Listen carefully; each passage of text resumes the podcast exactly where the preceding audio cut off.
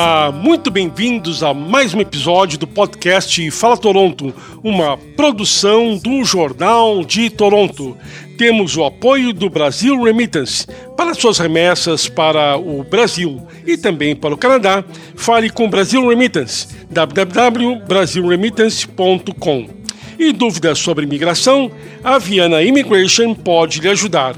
Marque já sua consulta pelo WhatsApp 647 656 8100. E a nossa convidada de hoje é a querida Jerusa Leão, nossa rainha do forró aqui da Maria and the Band, eh, que está lançando um novo single, Rota de Infância. Então, Jerusa, muito bem-vinda aqui ao Fala Toronto. Salve, mais uma vez aqui, é uma honra. Sempre adoro estar aqui com você. Um prazer. Inclusive, confira lá na série de podcasts anterior, na Team Radio, eh, temos já entrevistas com a Jerusa, já contando da sua história. Mas agora vamos atualizar, vamos falar como é que foi a pandemia para você, como é que é pandemia para artista. Pesado, né? Ai, meu Deus. É, eu acho que para artista independente foi um processo de adaptação muito, muito doloroso, na real. Porque eu acho que o, o, a cena, o entretenimento, a música, a arte em geral sofreu muitas consequências com a questão da pandemia, né? Afinal, todos os eventos, todas as casas de show e tudo mais, tudo isso sofreu com essa questão do, do Covid. Assim, muitos artistas, como eu, por exemplo, pegou esse tempo e produziu muita coisa. Produzi muitas coisas, compus bastante durante a pandemia. Pois é, o que, que deu para fazer durante a pandemia? Bom, durante a pandemia é uma busca interior forte, né? Porque você está lidando com várias questões de identidade, né? Que a gente perde um pouco a identidade de si dentro desse contexto, porque você tem muito mais tempo com você mesmo, você está muito mais afastado das pessoas, você aquela sensação que você tem de, de reconhecimento de identidade mesmo, você começa a se questionar muito, porque você deixa de ser quem você é normalmente, como uma vida normal, né? Você para para, tudo para. E você tem que se adaptar dentro desse contexto. Então, acho que foi difícil para muita gente. Para mim, eu sou uma pessoa muito caseira, então não foi muito assim difícil ter que estar tá em casa. Acho que o que mais abalou mesmo foi a questão de estar longe do palco, assim, de estar longe de fazer show, porque era uma, é uma coisa que eu faço desde os 17 anos, né? Pelo menos você conseguiu fazer uma coisa muito legal, que foi uma live da Uma Nota Culture no último dia 31 de março. Foi. É, foi muito animado. Nossa, eu estava em casa ali na frente do computador dançando. Oh, que lindo.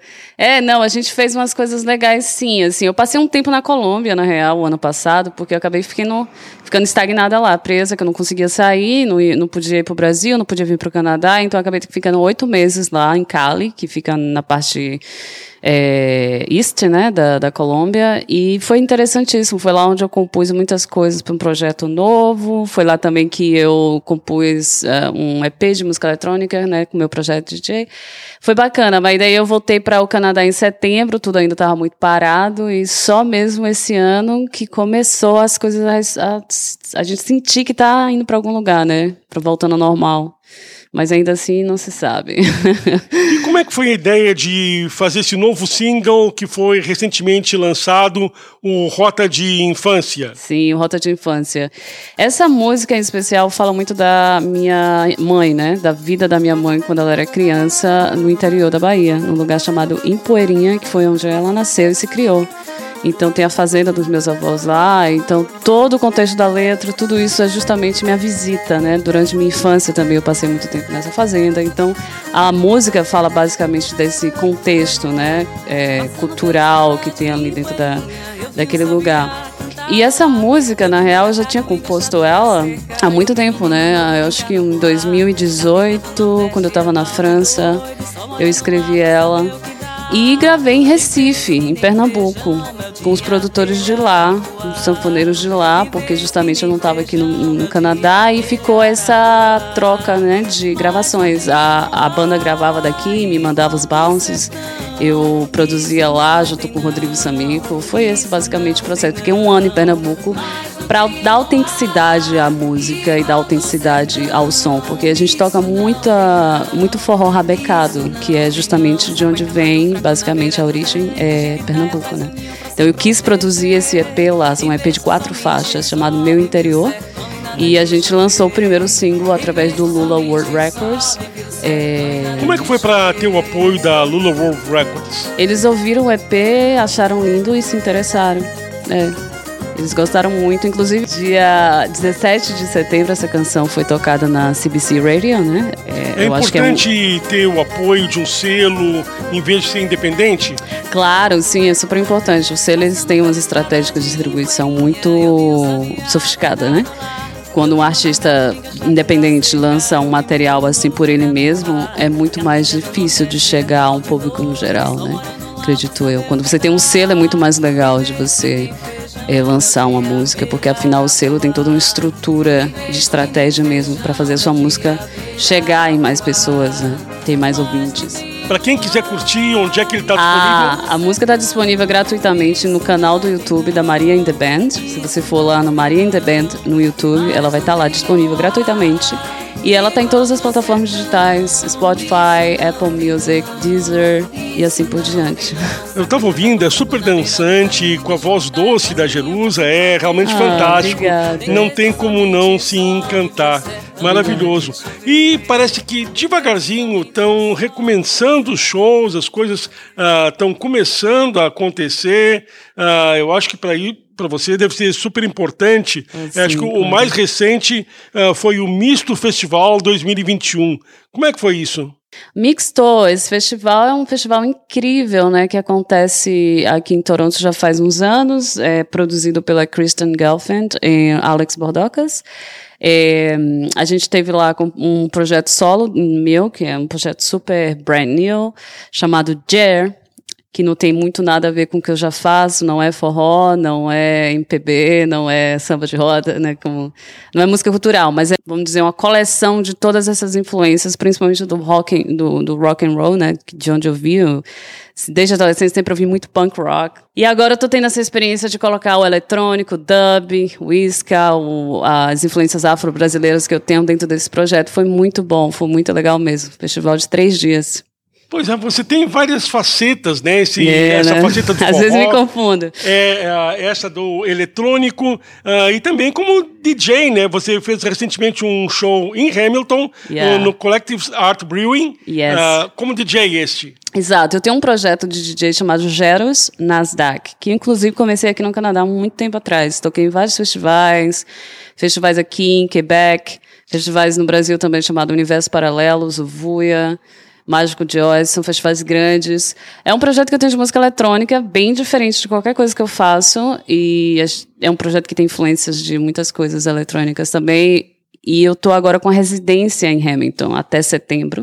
Um espaço muito legal, é, é a Brewing, né, do Collective Arts, onde realmente foi fundada toda essa história. E eles me chamaram para fazer essa residência, estou super feliz de estar lá todo sábado, na real. Muito legal. E é legal, sair de Toronto, não estar tá restrito a Toronto, o Hamilton não, também não, não. reconhecendo o trabalho. Lugar do é, artista na... para fora do Ontário. Lugar do artista na estrada, né? Uhum. Então, onde mais a gente ir, mais pessoas vão ouvir a gente, vão estar conectados com o que a gente faz. E o show na Drone Taberna aqui em Toronto? Show, drone sempre é casa pra gente, né? O drone sempre é um lugar que eles têm esse respeito com os artistas, eles, eles realmente têm essa ligação, sabe o quanto é importante a música como parte do, do, do contexto, né? E sempre estou por lá, né? E é super legal, o drone tá aí super resistente também, trazendo aí música de várias línguas e vários estilos para a cidade. E você é única nessa versatilidade, né? Você vai do bem raiz, como é o forró, até o eletrônico. Como é que é isso na sua cabeça? Como é que você consegue ir de extremo a extremo? Extremo a extremo. Uau, não é para qualquer um. Não, assim, e para quem quer, eu acho que é o caminho, porque quanto mais versatilidade você tem no seu contexto artístico, muito mais possibilidades você também cria dentro do contexto do que você faz. Então eu sou muito grata por isso, de, de sempre estar aberta, de sempre ter a cabeça aberta para in, introduzir em coisas que eu acho que me atraem, entende? O que, que lhe atrai em cada um? O que, que lhe atrai no forró? Forró atrai. É, são memórias de infância. Foi a música que eu me criei mesmo. Foi a música que eu ouvi quando eu era, sei lá, muito pequenininha, sabe? Então eu acho que isso traz uma memória de infância, uma conexão forte. É, e, consequentemente, a gente vai crescendo, vai criando muito mais identidade própria e vai começando a absorver as coisas que né, você acha de alguma maneira interessante. E o que, que lhe atrai no eletrônico? O eletrônico me atrai a expansão de possibilidades. Você pode tudo dentro daquilo. E, e não tem linguagem, né? Não tem letra, não tem. É simplesmente você sentir o ritmo do eletrônico e deixar transcender dentro daquele contexto. Eu amo o festival de música eletrônica justamente por isso, a liberdade que a música eletrônica te dá de poder ir para milhões de possibilidades, assim, sabe? E por que que você curte ainda ser DJ? A DJ aconteceu, na real, por uma questão mesmo de. Eu sempre fui musicista, DJ só, foi, só veio depois. Acho que pelo interesse mesmo da, da, música eletrônica em si, sempre curti. E pela possibilidade também de sempre estar trabalhando, né? Enquanto claro. a gente não trabalha como músico, a gente trabalha como DJ. É. Então, isso para mim casa muito bem. Que legal. Você fez uma pequena troca de nome. Era Maria Bonita in the Band, agora ficou só Exato, Maria in the Band. Que bom. Por quê? Boa pergunta. Bom, a gente começou com Maria Bonita in the Band que foi inclusive uma brincadeira de um, de um, de um amigo, que eu, enquanto eu morava em Salvador há muito tempo atrás, ele falou, ah, eu vou montar uma banda e vai ser Maria Bonita, e você vai cantar. Aí eu falei, sai disso, eu, isso nessa época eu tocava muito punk rock, né, então tava muito assim, aberta, muito aberta nesse sentido, adolescente e tal. E aí isso fica na minha cabeça mais tarde. Eu acho que minha conexão com música cultural brasileira mesmo, de raiz, aconteceu aqui no Canadá, né? Porque muito longe de casa, então eu comecei a criar essa necessidade de absorver essas referências culturais de novo e foi aí que nasceu a Maria Bonita in the Band. Mas a gente trocou o nome justamente por quê? Porque a Maria Bonita, ela está muito conectada ao cangaço. E o cangaço é uma história violenta, contraditória e cheia de mitos, né? Uhum. É, questões, inclusive, com a própria imagem, né, e semelhança da, da mulher dentro do cangaço, que foi é forte, né, a, a história disso. Então, eu achei que seria bom desconectar assim disso e, e trocar o nome da banda e deixar a banda seguir como Maria. Não como Maria Bonita. Tá ótimo. O Maria in the Band tem uma presença forte da mulher. Qual é a importância da mulher no forró e como você vê isso? Por que, que você uhum. optou uh, por boa parte da banda ser feminina? Na verdade, isso aconteceu naturalmente. Porém, eu acho super importante o empoderamento das mulheres, sim, dentro do, da música em geral. Por quê? Porque ainda se existe muito essa insegurança da parte das mulheres de liderar, né, essas questões, seja no, no, no seja sendo engenheira de som, seja sendo produtora musical, seja sendo musicista, a demanda é muito baixa ainda de mulheres dentro do mercado, é muito baixa. Então eu acho que ter espaço para as mulheres e, e, e empoderar essa, as mulheres, acreditarem que elas podem fazer tanto quanto os homens também faz dentro desse cenário é importantíssimo. Porque a arte ela não tem gênero, ela não tem limite. Ela é de quem quer ser, sabe? De quem traz alguma coisa de fato forte e que tocam as pessoas. Então eu acho que foi, foi, na verdade, foi bem natural, assim, essa questão de ter as mulheres dentro da banda. Que a gente sempre tem homens também que tocam.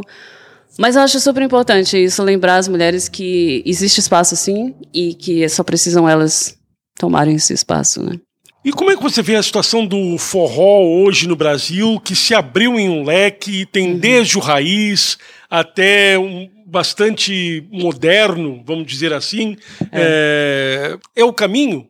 Eu acho que o caminho da música é a evolução, com certeza, né? Ninguém para no tempo, senão a gente estava aí tocando até hoje swing né? Que era a música que se era tocada, até hoje estava tocando bolero, né? Que é a música que era tocada nos anos 30, 40. Acho que existe uma evolução natural do processo de, cultural, né? É, eu, basicamente, me identifico muito mais com forró de raiz, com forró pé de serra, que é aquele forró de interior mesmo, sabe? Bumba, triângulo e acordeão. É esse forró que eu gosto. Mas eu acho interessantíssimo as pessoas brincarem com essas possibilidades no forró. E, inclusive, respondendo que você tinha me perguntado essa questão do forró, o forró também é uma música que, é, que foi nascida e foi muito proliferada dentro de um conceito muito machista. A gente, eu adoro o Luiz Gonzaga, é o rei, mas se você for ver na, na parte literária mesmo, assim, da literatura do forró, ainda é muito machista, é muito homofóbico, né? Então, eu acho importantíssimo a gente reconstruir essa mentalidade e reconstruir esse vocabulário também. Então, é por isso que é importante as mulheres estarem presentes, assim, no forró, né? Com isso, a gente tem a Elba Ramário, a gente tem a, a Anastácia, que está aí hoje, até hoje, né, fazendo história, grande compositora. Há muitos, muitos sucessos com Dominguinhos, inclusive. Então é isso, eu acho que as mulheres têm esse papel aí no forró, com certeza. E temos aqui a Jerusa Leão compondo também, qual a importância de termos letras novas, novas ideias no forró. É importantíssimo, é aquilo como eu te, te falei, é importante demais a gente reconstruir esse vocabulário em tudo na, na história principalmente na história do Brasil, onde a gente vem de uma colonização que trouxe a gente muitos resquícios ruins, né? De, de não identidade real. A gente sabe quanto a gente está massacrando toda a história das construções culturais com os índios, com os negros, com os mestiços e assim por diante. Então é importantíssimo a gente reconstruir esse vocabulário. E eu acho que o que eu puder fazer para ajudar, eu faço, sabe? Nesse sentido. Seja compondo, seja tendo mulheres na banda, seja falando sobre isso. E como é estão as suas expectativas eh, dos artistas para esse segundo semestre? Será que já vai retomando aos poucos? Uhum. Uh, os espaços sobreviveram? Uhum. Você está é. otimista? Ai, otimista a gente tem que ser sempre, mas realmente está chegando num momento que a gente já não sabe mais o que é que vai acontecer, porque uma hora parece que vai tudo abrir, outra hora já começa a vir uma quarta onda, ninguém sabe se vai ter um próximo lockdown. Eu, para te ser sincera, eu tô meio confusa com tudo isso, né? Uhum. Tô rezando que a gente consiga até outubro ano que vem já dar uma certa avançada, né? Mas ao mesmo tempo também a gente tem que saber que a gente tem que respeitar as regras e não pôr as pessoas em riscos né? Acredito, os Estados Unidos está bem à frente, né? Já muitas muitas casas de show lotadas, todo mundo já não está tão usando máscaras assim. Aqui no Canadá já está um pouco mais lento, acho que é porque as coisas aqui são bem mais controladas também. Mas eu acho que o governo está fazendo sua parte, está fazendo como eles podem fazer, né? Acho que as pessoas também, nesse momento, é que a gente vê, né? Porque a gente sempre espera tudo do governo, mas e aí? A atitude pessoal de cada um também, né? A responsabilidade de cada um, a consciência de cada um, né? de não se colocar em risco e não colocar ninguém em risco também. Acho que é uma grande, foi uma grande, uma grande, grande, grande lição esse Covid aí, viu? Eu acredito. Bom, para concluir o nosso podcast, nós vamos ouvir um pedacinho do novo single da Jerusalém, Rota de Infância. Vamos curtir aí. Jerusa, muito obrigado Imagina. pela presença no podcast Fala Toronto. Obrigada a você, José. Vamos aí junto, sempre. Vamos ouvir então e a gente volta em breve num oferecimento do Brasil Remittance e de Viana Immigration. Até lá!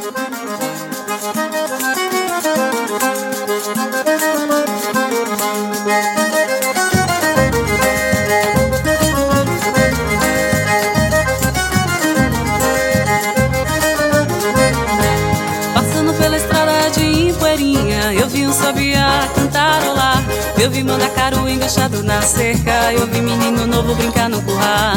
Catinga do Nordeste é balde doido Só morando lá pra saber o que dá. Tem vez que nem feijão Mel de abelha arapuá. Tem vez que nem feijão Mel de abelha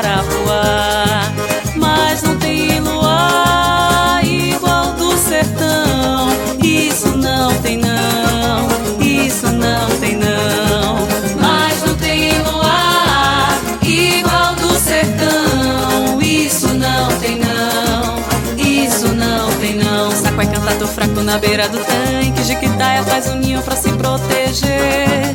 Tem vez que somente sobe, viu sertão e nada de chover. Tem vez que somente sobe, viu sertão e nada de chover